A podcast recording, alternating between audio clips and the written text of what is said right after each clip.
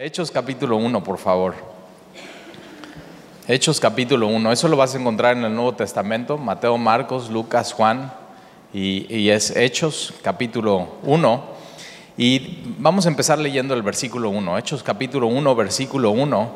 En el primer tratado, oh Teófilo, hablé acerca de todas las cosas que Jesús comenzó a hacer y enseñar. Y una de las cosas que vemos en el primer versículo es que entonces, eh, Hechos es, el- es un segundo tratado, es, un, es, es una historia de dos tomos, o como verías hoy en una serie, ¿no? Pues episodio 1, episodio 2, o una película. Y siempre han dicho eso, que, que la, la segunda parte nunca es mejor que la primera. Y yo digo que aquí sí, o sea, aquí la Biblia, la primera parte que es el libro de Lucas, que Lucas escribe Lucas, el Evangelio de Lucas, y Lucas escribe Hechos. Eh, La segunda parte es, igual que, la primera parte. ¿Por qué? Porque las dos son inspiradas por Dios, es la palabra de Dios y podemos aprender de ellos. Y dice que se lo escribe y, tiene una dedicatoria especial que es a Teófilo. La palabra Teófilo, por supuesto, es un nombre y está compuesto de dos palabras que es teos y sabes, teología, es, el estudio de la teología es el estudio de Dios. Entonces, teos es Dios y filos es, es el amor de un amigo. Entonces, este hombre que, es, que Lucas está dedicando este, este eh, estudio, vamos a decir, esta historia de hechos, que es historia, se llama Teófilo y lo que sabemos de él, eh, que no sabemos mucho, por su nombre podemos saber que era un, un amigo o, o que amaba a Dios, o más bien que Dios le amaba a él. Entonces, mira qué bonito nombre. De pronto le puedes poner así, si vas a tener un hijo, pues Teófilo. El que, el que Dios le ama o el que ama a Dios o el amigo de Dios.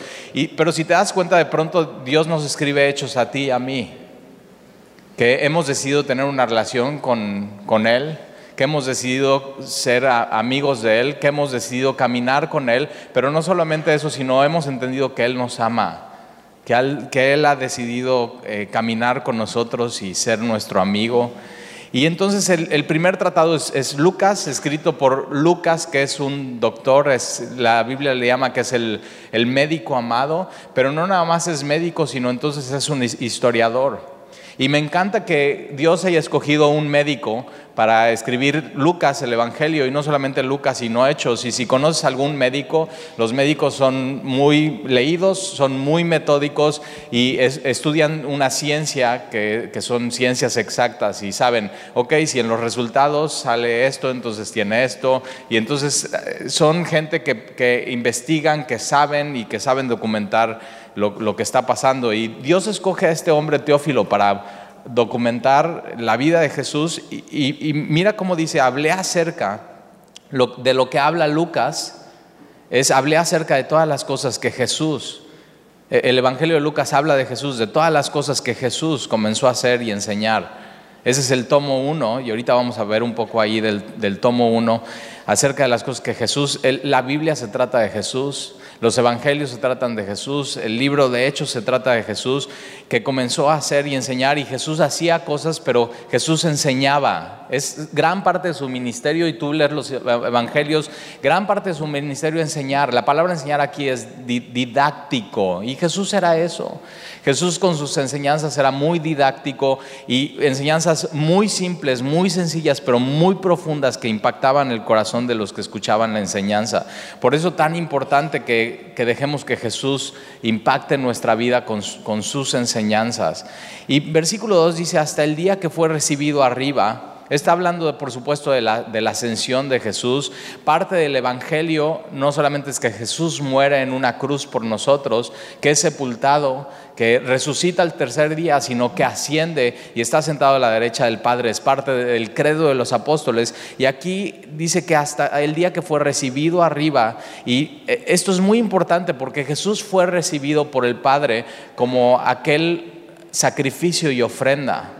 Cuando dice que Jesús fue recibido es que Él fue la ofrenda que fue entregada por nosotros. Él es el Cordero de Dios que quita el pecado del mundo. Y a la hora que es recibido arriba por el Padre, lo que Dios está diciendo es acepto esta ofrenda. Y es una ofrenda que está completa y no solamente está completa, sino para Dios esa ofrenda es suficiente. Por eso ya no hay más sacrificios que hacer para el perdón de pecados. Cuando Jesús muere en la cruz, dice, consumado es, y cuando asciende, entonces el Padre está diciendo, consumado es, esta ofrenda es suficiente, ya no hay más ofrenda por el pecado.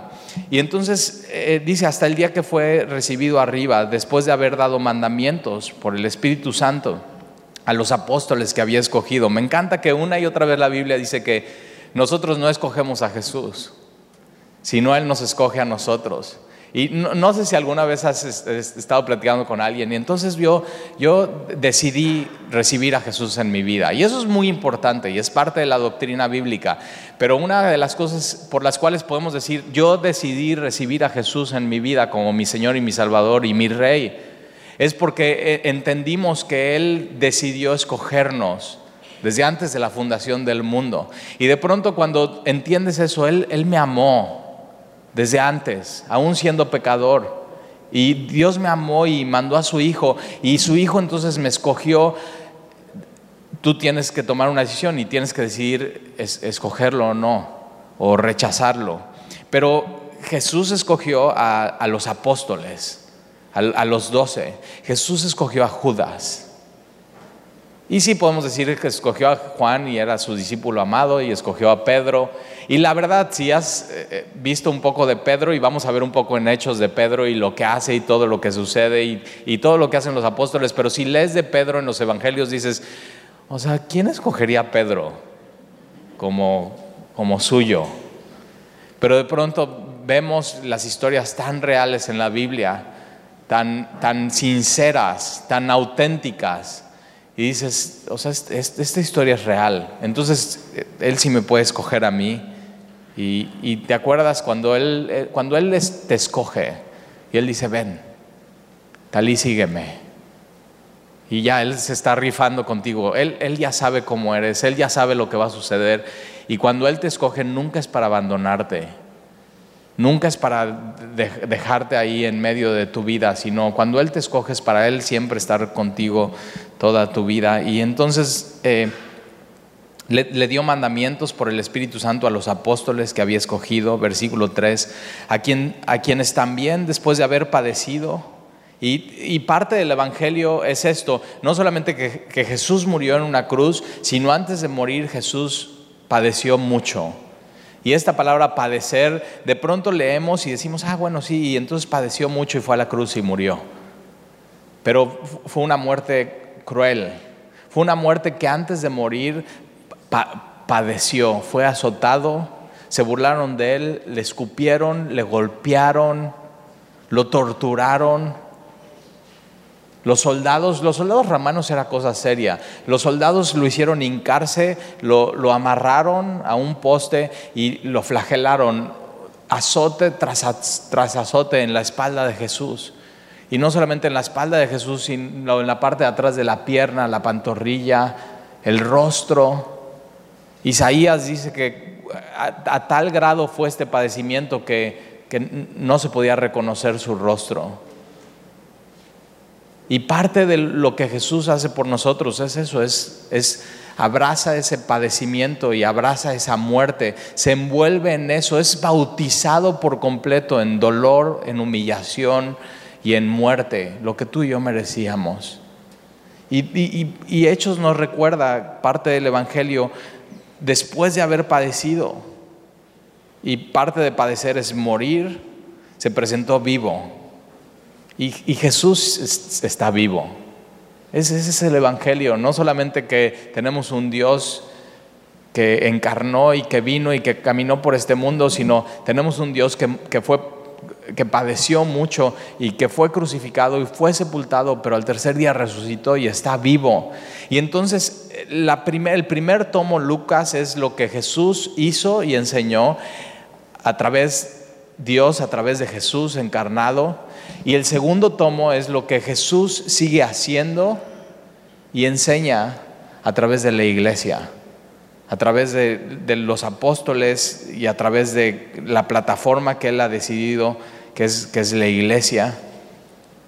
Y dice, se presentó vivo, con muchas pruebas indubitables. La palabra ahí, pruebas indubitables, son pruebas verificables Y no sé si has visto ahora con todo el tema de las elecciones, salió una, una asociación que dijo, bueno, nosotros vamos a verificar que lo que digan en medio de la campaña sea verdadero o falso.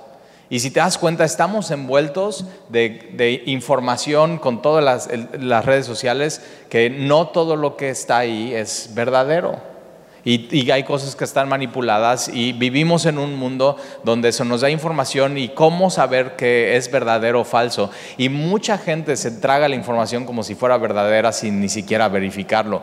Pero e, no solamente en estos tiempos, sino en los tiempos de Jesús había muchas cosas falsas. Había doctrinas falsas, había historias falsas, había eh, eh, eh, fábulas que no eran verdaderas y lo que, lo que Lucas está diciendo es que Jesús se presentó vivo con muchas pruebas indubitables, verificables, que eran, que eran verdaderas. Una de esas pruebas, por ejemplo, Primera de Corintios capítulo 15, que habla del Evangelio, es que Jesús después de resucitar y presentarse vivo, se presenta ante 500 y dice, de los cuales aún todavía viven Pablo le está diciendo a los corintios, sabes que si tú no crees en esto, que Jesús murió y que Jesús resucitó, lo que tienes que hacer es agarrar un barco de Corintio a Jerusalén y va a haber gente que tú vas a poder entrevistar y preguntarle, oye, tú estabas y tú viste a Jesús resucitado y más de 500 lo vieron a la vez, más de 500, de los cuales aún la mayoría todavía vive, dice, dice Pablo. Eso quiere decir que nada más haz un poco de matemáticas. 500 personas que vieron a Jesús, de las cuales aún la mayoría viven, por, vamos a decir que vayas y les entrevistes y hagas cuatro minutos de entrevista con ellos y dices, oye, tú estuviste cuando Jesús se presentó vivo después de la resurrección, ¿nos puedes hablar de él? Y les das el micrófono y dices, ok, tienes cuatro minutos. Y están, sí, nosotros lo vimos, eh, sí era Jesús, sí resucitó y así, cuatro minutos de cómo lo viste, dónde estabas parado, qué estabas haciendo, cómo estabas vestido, cómo estaba Jesús vestido, desde qué ángulo lo viste, con quién estabas, oye, y con el que estabas podemos hablar con él. Sí, mira, aquí vive a dos casas y ahí vas con tu micrófono y, vas con la siguiente persona y dices, oye, tú nos dijo tu amigo que tú estabas con él cuando Jesús resucitó, nos puedes, tienes cuatro minutos para hablar. 500 personas por 4 minutos, 33 horas de testimonio. O sea, podrían, si tú vivieras en ese tiempo, podrías haber estado bajo 33 horas de testimonio de gente que te está diciendo, Jesús vive, Jesús es real. Son pruebas indubitables, son pruebas verificables, son pruebas que, que, son 100% verdaderas. Y alguien puede decir, bueno, tal y bueno, pero hoy ninguno de esos vive, entonces no podemos verificarlo. E, entonces tendrías que echar atrás todo lo histórico. Entonces tú podrías decir hoy que el holocausto no existió. Porque hoy no hay ni un sobreviviente vivo ya del holocausto. El, último sobreviviente vivo que vivió el holocausto ya murió. Más de 100 años. Es como si hoy dijeras, no, si no puedo tener una prueba de alguien que estuvo ahí, entonces no voy a creer. Tendrías que decir hoy a los judíos, no vivieron el holocausto, fue totalmente falso. Y eh, Sandy y yo estuvimos en Israel y fuimos al, al, Museo del Holocausto. Y una de las cosas que pasan en el museo es que puedes ver cartas escritas de gente que estuvo ahí escribiéndole a su familia o escribiendo un diario, todo lo que estaba pasando, o te puedes sentar y podías eh, ver un video de alguien que habían grabado y, estaba diciendo, no, yo sí estuve ahí, yo venía de tan ciudad, fue este día, me pasó esto, vi esto, y sales de ahí y dices, o sea, qué historia, qué tremendo lo que les pasó. Por eso no creer en Jesús y en la Biblia y que Jesús resucitó de los muertos y está vivo, tendrías que ser un escéptico y no creer en nada. Tendrías que agarrar la enciclopedia de tu casa y tirarla a la basura. No creerías en el holocausto. No creerías en nada de la historia. Y, Lucas está diciendo, ¿sabes que hay pruebas indubitables, verificables? no solamente en la Biblia, sino fuera de la Biblia. lee el historiador judío, Josefo, contratado por los romanos, no cristiano. Lee la guerra de los judíos y ve cómo él habla de Jesús. Él en uno de sus textos y en uno de sus párrafos está diciendo, sí, y había un hombre que se llamaba Jesús que resucitó de los muertos. Y de pronto gente no lee, no lee eso y quiere seguir simplemente con su incredulidad, pero son pruebas indubitables, son pruebas verificables. 33 horas de evidencia forense entre diferentes testigos que vieron a Jesús, eran testigos vivenciales. Y acuérdate, cuando te mandan a hacer una investigación, vas a la primera fuente. Y lo que tenemos en la Biblia es la primera fuente. Gente que estuvo, gente que vio, gente que escuchó, gente que tocó, gente que estuvo en el territorio, en la geografía, en un lugar. Por eso me encanta la Biblia, porque puedes decir, ok, y esto que pasó en el Monte de los Olivos, ¿dónde está? Y hoy en día puedes agarrar Google Maps, poner Monte de los Olivos, poner el monito que les, se mueven las piernas, tirarlo ahí, de pronto estar ahí y decir, ah, aquí era. Era un lugar, una fecha con gobernantes y la Biblia está llena de evidencia, de pruebas indubitables. Había tales gobernantes y tú puedes checar, ok, en esos tiempos sí estaban gobernando ellos, sí existe Félix, sí existe Herodes, sí, sí existe... Eh, Cesarea, Belén, Judea, el Monte Hermón. Y Dios nos regala pruebas, pruebas indubitables, una tras otra para que creamos. Dios, mira, Dios sabe cómo somos escépticos, que cuando nos dicen algo dices, ah, chicas. Dios sabe, Dios sabe. Y por eso deja prueba tras prueba, tras prueba, tras prueba, tras prueba indubitable en la Biblia. Y mira lo que dice, apareciéndoles, apareciéndoles durante 40 días. Jesús apareció, o sea, no nada más fue una aparición y a 500, sino durante 40 días. Y evidencia tras evidencia tras evidencia y hablándoles acerca del reino de Dios. Esta palabra apareciéndoles es, lo ven con sus ojos lo ven con sus ojos. No era una experiencia espiritual de, que de pronto un cristiano que había creído en Jesús estaba orando y de pronto cierra los ojos y, está en un trance y sale y va con su mamá y le dice, o sea, Jesús estuvo aquí, está vivo. No, no, no, no, no, no, no, no, no. O sea, eran pruebas indubitables que ellos podían decir lo que había pasado. Ahora, mira, vamos por favor a Lucas, está dos libros atrás. Lucas y, vamos a ver cómo, cómo termina el tomo 1 para poder ir al tomo 2. Lucas capítulo 24 y vamos a ver qué fue lo último que Jesús les dijo.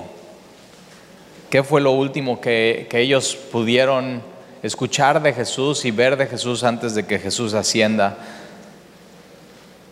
Lucas capítulo 24, versículo 36, mientras ellos aún hablaban de estas cosas, ellos, ellos están encerrados en, un lugar, en este aposento, y están todos juntos, y ellos están hablando de estos dos discípulos que están en el camino a Emaús, que, que ven a Jesús, que están con Jesús, que Jesús come con ellos, y de pronto regresan a Jerusalén y, les dicen, vimos a Jesús, y versículo 36, mientras ellos aún hablaban de estas cosas, Jesús se puso en medio de ellos y les dijo, paz a vosotros. Cuando Jesús les dice paz es porque ellos necesitan eso. tenían miedo, no sabían lo que iba a pasar, las puertas están cerradas, su, su, rey y su señor había sido crucificado y les dice, pasa a vosotros, versículo 37, entonces espantados y atemorizados. O sea, era tan real que se sacan de onda. O sea, son pruebas tan reales que, Jesús se pone en medio de ellos y se espantan y atemorizados pensaban que, veían e, espíritu. Y esto es muy importante doctrina bíblica. Jesús cuando resucita no es un, no es un espíritu. Pero Él les dijo, ¿Por qué estáis turbados y vienen a vuestros corazones estos pensamientos? ¿Por qué viene a, tu corazón que, yo soy, que yo soy un espíritu? Cuando Él les había dicho una y otra vez acerca de la resurrección del cuerpo, la resurrección de los muertos. Versículo 39, mirad mis manos y mis pies, pruebas indubitables. Le está diciendo, miren, vean, O sea, acérquense. Y cuando Jesús le está diciendo, miren, le está invitando, no nada más miren, toquen, vean, acérquense. Le está diciendo, soy yo. Mis, mis mismas manos que fueron clavadas en una cruz son estas mismas manos. No soy un espíritu. Mis mismos pies que fueron clavados en una cruz son estos mismos pies. Son los mismos pies que caminaron sobre el agua, sobre el mar de Galilea, son los, son los mismos pies que aquella mujer derramó el perfume en ellos, son los mismos pies, los pies de Jesucristo. Y dice, mira, mira mis manos y mis pies, que yo mismo soy, palpad, toca y ved, porque un espíritu no tiene carne ni huesos, como veis que yo, yo tengo. Entonces Jesús les enseña. Jesús resucitado no es un espíritu, Jesús resucitado resucita en carne y hueso, con un cuerpo glorificado. Y esto es muy importante entender, porque cuando tú y yo ponemos nuestra esperanza en Jesús, cuando resucitemos de los muertos, no vamos a ser espíritu, no vamos a ser almas que simplemente vamos a estar volando, efímeras, sino vamos a tener un cuerpo hay una continuidad.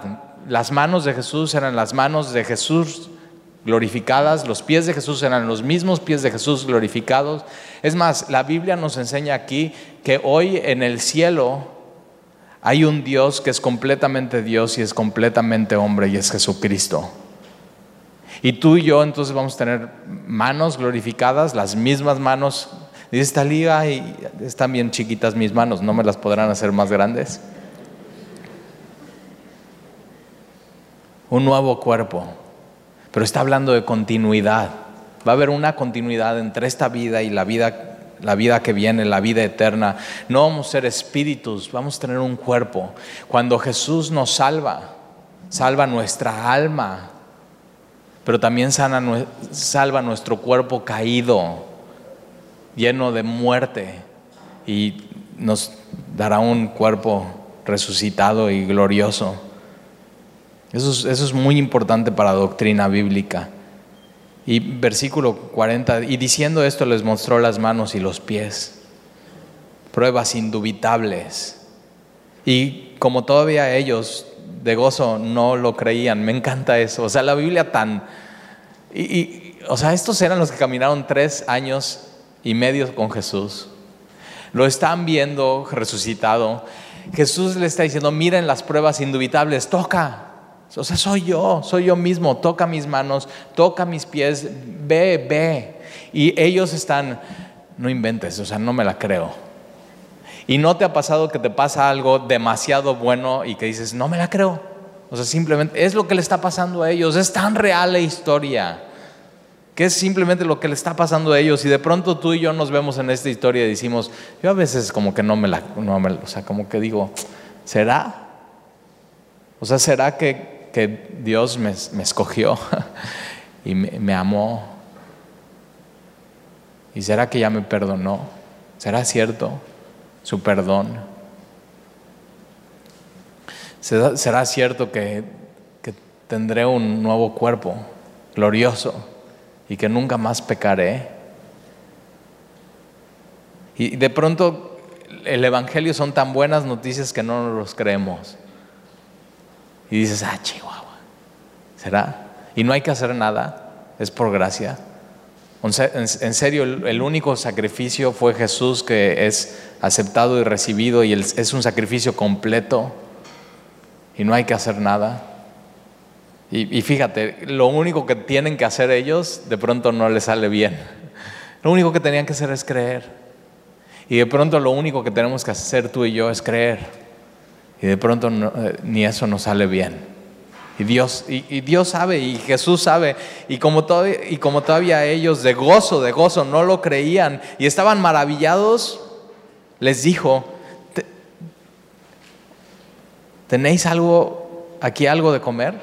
Fíjate cómo Jesús no los regaña y no les dice, o, otra vez estos son unos incrédulos, nada más no creen. O sea, Jesús sabe que el, Evangelio es tan buenas noticias que va a haber gente que va, o sea, va a ser escéptico, va a decir, ¿será? ¿Será cierto? Y Jesús no los regaña. Jesús entiende lo que está pasando por la mente de ellos. Y sabes que Jesús, posiblemente tú estés en este proceso. O sea que lees tu Biblia, eh, pruebas indubitables, pruebas indubitables, no solamente en tu Biblia históricas, geográficas, puedes checarlo en otros lados, arqueológicas, pero ves tu vida transformada, pruebas indubitables en tu vida. Y, de pronto dices, pero será, o sea, será. Jesús entiende cuando estamos en, eso, en ese punto en nuestra vida donde decimos, ¿será? ¿Sí será? y no nos pisotea y no nos echa en cara, sino nos da más pruebas. Y por eso Jesús dice, ¿tenéis aquí algo de comer? Y entonces le dieron parte de un pez asado y un panal de miel. Entonces le traen a Jesús algo que le gusta de comer, te, das cuenta, a Jesús le gusta el pez. Y por eso eso en tu, en tu placa, ¿no? Y así se empezaron a identificar los cristianos. Y entonces le dieron parte de un pez asado. Chécate, es asado, no es crudo, no era sushi. Ah. Y un panal de miel. Entonces, ¿cómo, cómo habrás, o sea, este pez con miel, o sea, un pez agridulce o como, pero le dan eso, un panal de miel. Versículo 43. Y él lo tomó. Mira qué misericordia y qué amor de Jesús para con ellos y él lo tomó. Un espíritu, un espíritu, ya has visto, o sea, no te hagas mil películas de espíritus y de miedo. Y te das cuenta, no, no pueden agarrar nada. O sea, ¿te acuerdas del fantasmita este Gasparín? O sea, que le ponían algo y le daban algo y ¡pum! caía. Y Jesús está diciendo, no soy un espíritu, puedo tomar un pez en mi mano. Soy yo. Y Jesús semana tras semana convivió con ellos y, estuvo con ellos y compartió la comida con ellos y partió pan con ellos, que después de tres años de estar con Jesús sabían cómo Jesús tomaba la comida y cómo comía. Jesús tenía un sello hasta en eso. Por eso los, los, en el camino a Maús, cuando empiezan a compartir y Jesús parte el pan, se dan cuenta, es Jesús. O sea, tenían tal convivencia con Él que sabían cómo, cómo era. Lo sabían reconocer a Jesús. Y entonces Él lo tomó y comió delante de ellos. Entonces, ¿te imaginas esta escena? Jesús tomando el pez y diciendo, ok, van a ver que soy yo, no soy espíritu. Toma el pez, el aderezo de miel, y, empieza a comer delante de ellos y todos ellos, así Pedro, Andrés, Bartolomé. ¿Nunca has sido el único comiendo y todo el mundo te está viendo? O sea, eso es extraño, como que dicen, ah, empiecen a comer todos. No, pues no, o sea, tú llegas tarde a la comida y todos te están viendo comer. Y, y Jesús se pone así y dice, ok, Voy a hacer, les voy a dar más pruebas indubitables. Y Jesús está comiendo el pez y está comiendo el, y, le está pasando y están viendo cómo lo está masticando y cómo se lo está tragando y están viendo la manzana de Jesús. Y, cómo no es un espíritu. Es el, el mismo Jesús que fue crucificado, es el mismo Jesús que es resucitado y está vivo y que tú y yo podemos conocer por el tomo 1 Lucas y podemos conocer por el tomo 2 Hechos. Y comió delante de ellos y les dijo, versículo 44, estas son las palabras que os hablé. O sea, eso es lo único que tenían que hacer era recordar. Pero Jesús es muy didáctico y dice, ok, sé que no solamente, o sea, es palabras, sino necesitas, necesitas pruebas en tu vida. Estas son las palabras que os hablé estando aún con vosotros, que era necesario, era necesario que se cumpliese todo lo que está escrito de mí en la ley de Moisés. Chécate eso, Jesús está diciendo todo lo que está escrito de mí en la ley de Moisés. O sea, el Pentateuco, Génesis, Éxodo, Levítico, Hechos, eh, Números, Deuteronomio, esos cinco libros hablan de mí. Por eso cuando lees tu Biblia en el Antiguo Testamento y no estás viendo a Jesús, estás estás leyendo mal tu Biblia. Y Jesús está diciendo, Moisés habla de mí. Y no solamente Moisés, sino los profetas, en los profetas, Jeremías, Isaías, Oseas, Lamentaciones, Cantar de Cantares, Malaquías, Zacarías. Jesús dice, todos ellos son mis siervos, hablan de mí. Y en los salmos, Salmo 1, en la ley de Jehová está su delicia. Será como un árbol plantado que da su fruto a su tiempo, su hoja no cae. Jehová es mi pastor, nada me faltará. Hablando, hablando de Jesús. Salmo tras salmo hablando de Jesús. Versículo 45, entonces, mira lo que hace Jesús con ellos. Entonces les abrió el entendimiento. ¿Qué, qué, quiere decir esto? Que antes de eso tenían cerrado el entendimiento. Y eso solamente Jesús lo puede hacer. Jesús tiene que abrir tu entendimiento. Aquí la palabra abrir el entendimiento es abre tu mente y tu corazón. Y solamente Jesús tiene esta llave. Tú puedes meterte a un seminario, estudiar los mejores libros de teología, de doctrina bíblica, de ministerio. Puedes estudiar la Biblia en el original, aprender hebreo, aprender arameo, aprender griego. Pero si Jesús no abre tu entendimiento, no lo puedes ver ni en el Nuevo Testamento ni en el Antiguo Testamento. Tienes que tener un corazón abierto para recibir sus enseñanzas, tienes que tener una mente abierta y cuando decidimos abrir nuestro corazón y nuestra mente a la realidad que Jesús es quien dice que es, Jesús entonces abre nuestro entendimiento y podemos, podemos entender las escrituras. Y no sé en qué proceso estés con las escrituras, pero si de pronto te pasa que no entiendes nada, o sea, no estoy diciendo que talí, o sea, no entiendo, esto está súper difícil, hay cosas difíciles en la Biblia.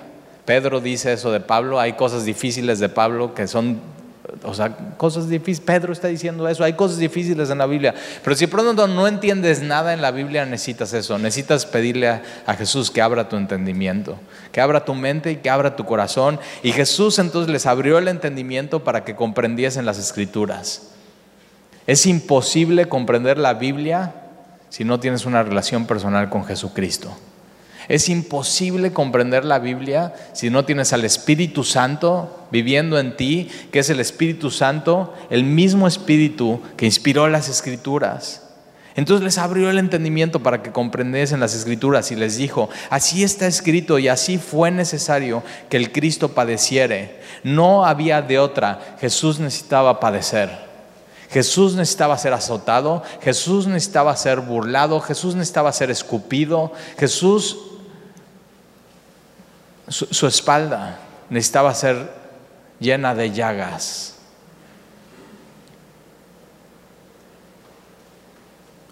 Porque por sus azotes y por sus llagas nosotros somos sanados. Jesús era necesario que muriera en la cruz. Eso es el Evangelio. No había un plan B para nuestra salvación. No hay un plan B. El único plan era que Jesús padeciera. Era necesario. Por eso es necesario que tú tengas a Jesús como tu Mesías, como tu Señor y tu Salvador. Porque era necesario que el Cristo padeciera y resucitase de los muertos al tercer día y que se predicase en su nombre es, importante eso, es la predicación y eso se trata del libro de Hechos, como la, iglesia empieza a, predicar en, el nombre de Jesús, van en el nombre de Jesús, representando a Jesús con el, con el mensaje del Evangelio, el mensaje de Jesús, hablando de Jesús y que se predicase en su nombre el arrepentimiento. Es muy importante, predicar arrepentimiento. Tienes que decidir abrir tu mente y tu corazón a Jesús, pero parte de esa decisión es dar la vuelta a tu vida y decir, necesito cambiar. No puedo seguir igual. No puedes seguir a Jesús y seguir viviendo tu vida de la misma manera. Tienes que decidir cambiar, es dar una vuelta en un... Y lo que vamos a ver en Hechos es que eso predicaban. En Hechos nunca vas a ver un sermón que te dicen, cómo los siete pasos para unas finanzas exitosas en Cristo. Los siete pasos para que puedas tener la esposa que tú has deseado tener en Cristo. No, no ves eso.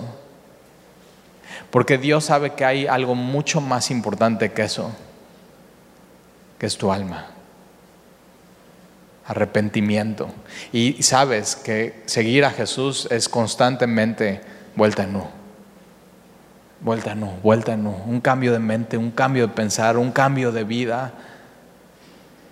Es estar cambiando y creciendo constantemente en el conocimiento de Dios y, dándote cuenta quién es Él, quién eres tú y qué es lo que tienes que cambiar. Es totalmente práctico y que les predicasen en su nombre el arrepentimiento. Entonces, número uno, arrepentimiento y número dos, el perdón de pecados. La gente tiene que saber, necesita ser perdonado. Y hay gente que dice, ¿de qué?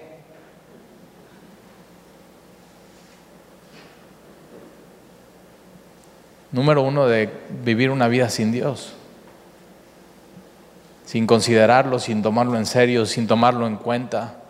No estamos hablando de una religión, simplemente sacar a Dios de tu vida. Eh, en Jesús, en su nombre hay arrepentimiento por su benignidad, en su nombre hay perdón de pecados y dice en todas las naciones y por eso el libro de Hechos empezando en Jerusalén, Judea, Samaria, hasta el último de la tierra. Y fíjate, a, cuánta distancia estamos de donde empezó esto de Jerusalén. Y ha llegado a esta nación, a México. En todas las naciones. El Evangelio es la cura para todas las naciones. Lo que todas las naciones necesitan es arrepentimiento y perdón de pecados. Es, la necesidad número uno para el alma de las personas. Comenzando desde Jerusalén, hay un punto, hay un epicentro, hay un lugar. Por eso en Jerusalén todo mundo quiere estar ahí, todo musulmanes, católicos, cristianos, judíos, es el epicentro. Por eso es tan problemático, por eso es tan conflictivo, porque ahí empieza todo. es el epicentro de donde empieza el Evangelio y donde el Evangelio sale y corre, comenzando en Jerusalén. En Jerusalén es donde se corta el, listón y, lo que empezó Jesús a hacer y enseñar, entonces la iglesia lo toma y lo empieza a enseñar y a hacer en todas las naciones, empezando en Jerusalén. Y sabes que en algún lugar tienes que empezar. Y Jesús dice, tienen que empezar desde su casa. Ese es el epicentro. Para ellos el epicentro era Jerusalén. Para ti, ¿cuál es eh, tu epicentro? Tu casa, tu hogar, tu colonia, tu familia. Y dice Dios, por ahí empieza. Y hay gente que dice, no, Tali, yo, o sea, yo tengo un llamado de, ir a las naciones. Y digo, ok, ¿cómo está tu epicentro? ¿Cómo, cómo está? Donde tienes que empezar y empezando en Jerusalén. Versículo 48, y vosotros sois testigos de estas cosas. Jesús les dice, ustedes son testigos presenciales, ustedes han visto las pruebas indubitables, ustedes son testigos fieles, ustedes han escuchado, ustedes han visto, ustedes han palpado, ustedes han oído, ustedes son testigos de estas cosas. Y sabes que la palabra testigo aquí es mártir. Y ellos todos, menos Juan, fueron mártires. Prefirieron morir que negar las pruebas indubitables. ¿Quién muere por una mentira? Y ellos todos murieron, porque sabían a quién servían, sabían de quién eran, sabían lo que venía, sabían que morir como mártires en esta vida no era lo peor que les podía pasar, sino era lo mejor. Lo peor que nos puede pasar como cristianos en esta vida, lo peor es, o sea, ya, si eres fatalista es morir. Pero te das cuenta, cuando morimos es nuestra graduación. O sea, simplemente estamos, todo eso que hemos estado esperando, nos graduamos y, y partimos a casa. Y le está diciendo, vosotros sois testigos de, esta, de estas cosas, versículo 49, he aquí yo enviaré la promesa, la promesa de mi Padre. Él dice, no les dejaré yo huérfanos. El libro de Hechos es eso. Jesús dice, no les dejaré yo huérfanos. O sea, tengo que morir, tengo que resucitar y voy a ascender, pero no les dejaré yo solos, enviaré al consolador, al Espíritu Santo, para que esté con ustedes todos los días. No les dejaré yo huérfanos. Y dice, aquí yo enviaré la promesa de mi Padre sobre vosotros. Esta palabra sobre es muy importante, porque el cristiano tiene al Espíritu Santo en, dentro. En el momento que tú crees en Jesús, el Espíritu Santo viene a morar en ti, eres morada y templo del Espíritu. Y eso es algo que, es un evento, es un solo momento en el momento de tu regeneración, en el momento de tu salvación. Te das cuenta quién es Jesús, arrepentimiento, perdón de pecados, el Espíritu Santo viene a morar en ti. Es increíble. Pero Dios dice, no nada más eso, viene algo más.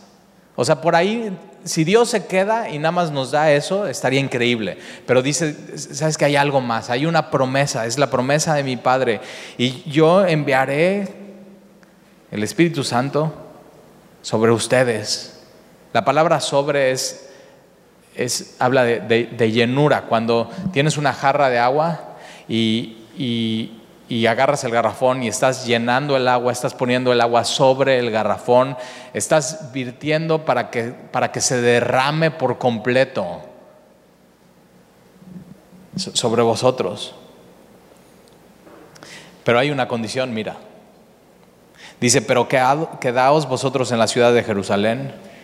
Es decir, Jesús dice, esperen, no, no se vayan, quédense, esperen, sean pacientes en la ciudad de Jerusalén, en, tu epicentro, en donde estás. No te muevas hasta que no hayas tenido esto, hasta que seáis investidos de poder desde lo alto. E, e, esto, el Espíritu Santo viniendo sobre ellos, e, que en Hechos vamos a ver que es el bautismo del Espíritu, una experiencia separada, la salvación es ser investidos de poder desde lo alto. Y esta palabra investidos es completamente vestidos, que todo tu cuerpo y todo tu ser esté cubierto con el Espíritu Santo, investidos de poder, con el poder que solamente Dios da. Y dice que es un poder que viene de lo alto, no es un poder terrenal, no es un poder nunca has estado con alguien y te dice, no, pues yo le estoy echando, o sea, yo le quiero echar ganas a mi cristianismo. Y yo cuando me dicen eso, no, yo le quiero echar ganas, digo, mm, bueno, échale ganas. y Jesús dice, necesitas algo que no viene de ti. Para vivir tu cristianismo, para obedecer a mi Padre y para ser testigo mío, necesitas algo que no viene de ti. No, no es echarle ganas, es poder. Completamente vestido. Poder que viene no de ti, no de esta tierra, es sobrenatural, que viene de lo alto. Y sabes que tú y yo necesitamos eso. Y el libro de Hechos es la historia de una iglesia donde viene el poder y es investida de lo alto, completamente vestida de poder de lo alto. Y cuando vienen dificultades y vienen pruebas y vienen cosas a su vida, necesitan ser otra vez investidos de poder y otra vez investidos de poder y otra vez investidos de poder. Y de pronto cuando se sienten secos y necesitados y en una prueba ser una vez más investidos de poder. Y sabes que tú y yo necesitamos esto. Necesitamos una y otra vez ser investidos de poder, pero mira, necesitas ser paciente, necesitas quedarte. Mucha gente viene a la iglesia, recibe a Jesús como su Señor y su Salvador y, piensa que eso es todo. Y eso no es todo. Dios tiene mucho más. Jesús dijo, yo he venido a darles vida y vida en abundancia. No, es un cristianismo donde es un cristianismo seco, donde es un cristianismo pasivo, es, es un cristianismo donde eres investido de poder desde lo alto. Ahora vamos a regresar a Hechos y vamos a, decir, vamos a ver cómo Jesús le sigue diciendo a esto. Hechos capítulo 1. ¿Y cómo pasa? Jesús le dice, esperen, esperen en Jerusalén, esperen, no se vayan. Y sabes que si tú estás aquí hoy y estás comenzando la serie de hechos, espérate. Espérate, termina la serie, no te vayas, persevera. Uno de los errores que veo más y más en gente es que viene a la iglesia, se entusiasma y, recibe a Jesús y no se queda y no persevera. Y, Jesús está diciendo, esperen, necesitan algo, necesitan algo mucho más que la salvación. Y puede ser que tu alma esté necesitando eso hoy. Que tu alma tenga sed de ese poder. Y versículo 4. Y estando juntos. ¿Sabes que El versículo 4 nos enseña que estando juntos pasan cosas.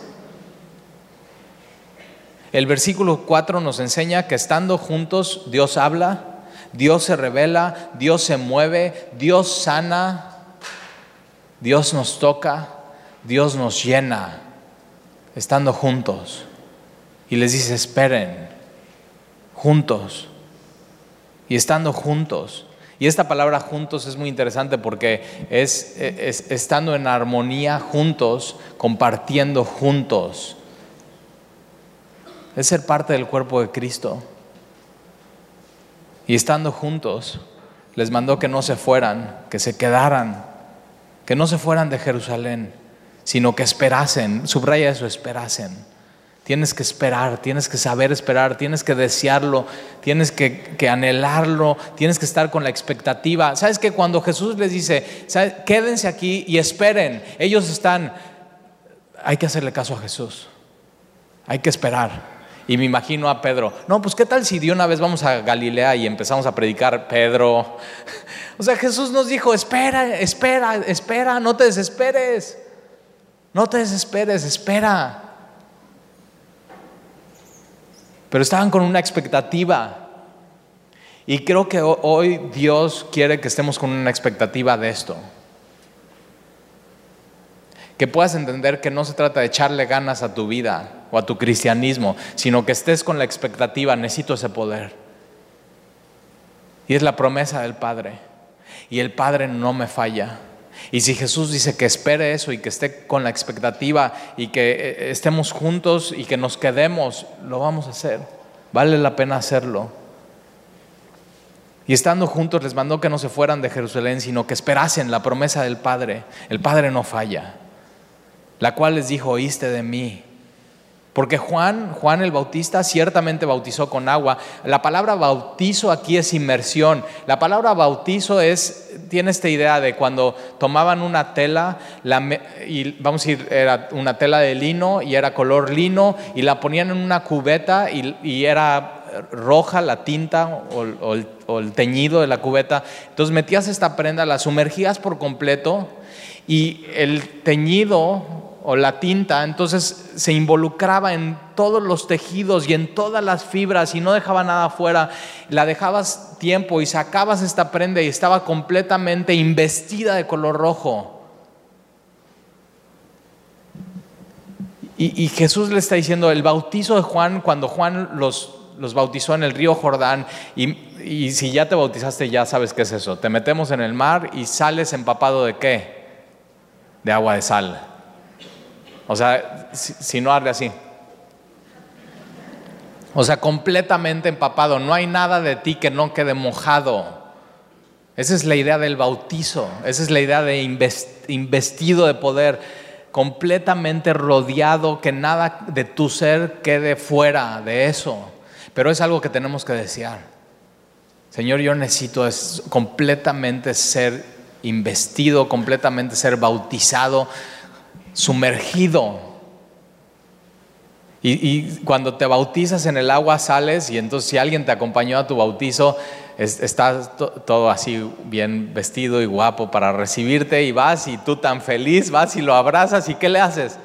Lo empapas. Estás lleno de eso. Cuando eres salvo, el Espíritu Santo viene a morar en ti, es algo interno, pero cuando eres investido de poder, ese poder no solamente afecta lo interno, sino lo externo. Y por eso estos hombres trastornaron el mundo. Porque iban empapando a la gente de Jesús. Iban chorreando de Jesús. Empapados de poder, de lo alto. Por eso tienes que agarrar tus ganas y tirarlas a la basura hoy. Y decir, necesito esto, Señor.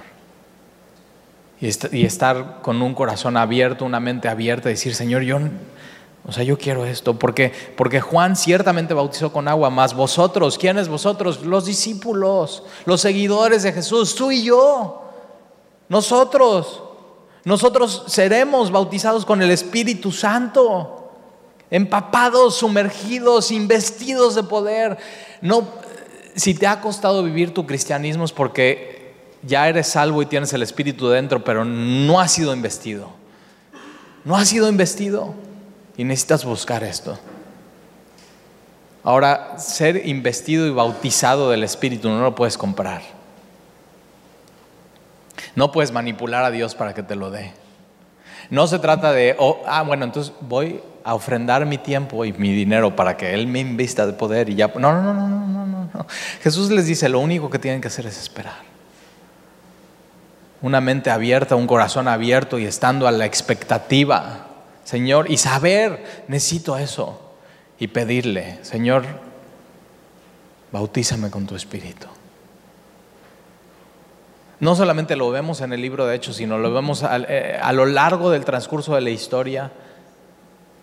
Moody, un predicador, un avivamiento en Estados Unidos, él eh, era salvo, él ya estaba predicando y dice que un día va caminando por las calles de Nueva York y va orando y va diciendo, Señor, yo necesito poder, necesito poder.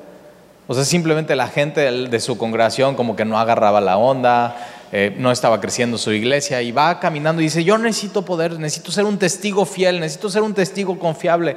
Y dice que de pronto de la nada, de la nada, sintió que una cascada de amor líquido cayó sobre él.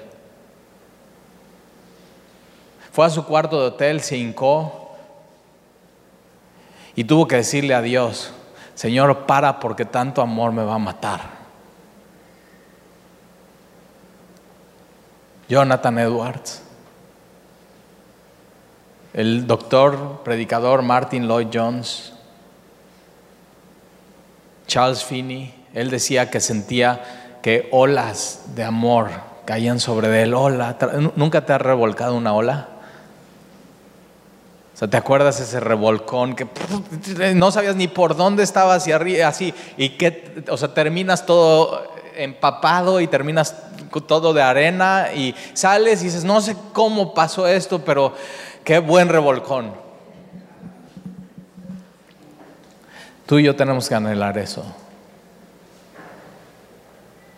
Muchos en la historia de la iglesia lo describen como amor líquido que cae sobre ti, sobre, sobre. Y terminas empapado de él. Y entonces no puedes hablar, parar de hablar de Él. No puedes parar de pensar en Él. No puedes parar de leer un día las escrituras. No, no puedes parar de orar a Él. No puedes parar de hacer lo que Dios te ha pedido que hagas. Y sabes que tú y yo necesitamos eso. Y en la iglesia lo vemos no solamente una vez el bautismo del Espíritu, sino una tras otra, tras otra, tras otra. Y, yo sé, yo vengo de, una iglesia pentecostal carismática y vi cosas y digo, o sea, ¿qué onda con esto? O sea, qué miedo. Pero tenemos que tener cuidado porque podemos irnos a un extremo. Y sabes que nosotros creemos en el Espíritu Santo, porque Jesús lo ha dicho. Y Jesús dice, ustedes serán bautizados con el Espíritu Santo. Dice, dentro de no muchos días, les dice a sus, a sus discípulos, dentro de no muchos días. Esto pasa cuando asciende Jesús. ¿Y sabes cuántos días pasan hasta que les pasa esto? Diez. Porque Pentecostés es, esto pasa 40 días. La palabra Pentecostés es 50. Eso quiere decir 50. O sea, si alguna vez fuiste a Pentecostés, yo, yo fui Pentecostés, soy de los 50. 50. Ahora ellos están con la expectativa. Imagínate, Jesús asciende, Jesús les dice, esperen, recibirán poder, serán investidos, serán bautizados con el Espíritu Santo. Y al día siguiente se juntan, otra vez se juntan. Dios hace eso cuando estamos juntos Cuando tenemos esta expectativa, se juntan y están, ¿será hoy? Y pasa otro día, ¿será? Y nunca te han dicho, o sea, tú simplemente espera y pasan tres días y dices, no, igual ya no, o sea, y Jesús dice, espera. Y sabes que tú estos días tienes que estar con la expectativa. Esto, esto, es lo que tiene que hacer tu corazón latir los próximos días, decir, Señor, yo quiero esto, yo quiero esta experiencia contigo. Yo lo necesito. Yo tuve esta experiencia con el Señor, era, 100% era salvo, 100% era salvo, pero en una predicación, un día, o sea, hablaba de la cruz, mi pastor Jaime, y simplemente decidí, decidí ese día obedecer 100% al Señor y, y, dije, Señor, úsame, yo necesito que me uses, yo necesito eso. Ya era cristiano, pero normal, o sea, normal, cristiano normal, seco, normal, como un limón en taquería y que no sale. ¿Nunca te has sentido así? O sea, soy ese. O sea, ya o sea, no queda nada y limón de taquería aventado al piso. Dije, yo necesito eso. Entendí, yo necesito poder. Y es como si Dios recoge ese limón de taquería seco y dice, ok, va. Va. Y me acuerdo, o sea, me acuerdo. Sentí como el Señor derramaba su amor en mi corazón y me decía, te amo.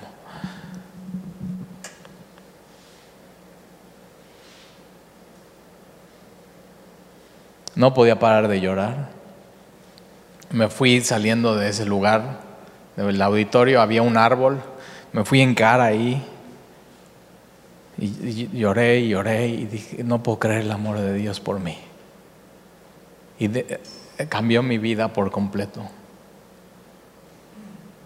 O sea, no me malinterpretes, la salvación cambió mi vida, o sea, me dio de muerte a vida, pero esto cambió mi vivir con Cristo, fue totalmente diferente. Y no solamente me pasó esa vez, sino antes de venir aquí a Veracruz, y siempre es cuando viene algo, y así, cuando cuando vas a pasar por una prueba, cuando estás en dificultades, pide eso, ten Señor, necesito eso de ti, necesito otra vez, cuando te sientas seco, Señor, otra vez, necesito eso otra vez de ti. Y simplemente por donde vayas caminando, vive esa expectativa y, y pídele al Señor, necesito de ti, Señor, desesperadamente de ti. Estábamos a punto de venir aquí a Veracruz y no sabíamos dónde íbamos a vivir, no sabíamos cómo íbamos a hacer con lo que dejábamos allá, dejábamos todo en Cuernavaca, todo. Teníamos todo y dejábamos todo.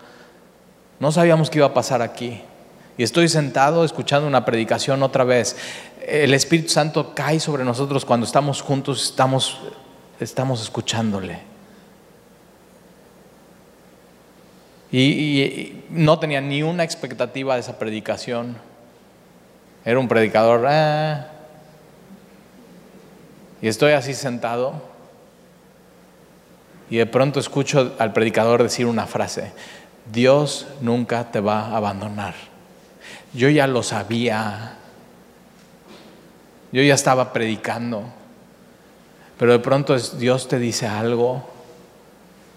Y sentí otra vez que el amor de Dios caía sobre mí. Sentía que el cielo y su bendición caían sobre mí por completo. Y Dios diciéndome una vez más, yo estoy contigo. Necesitas eso.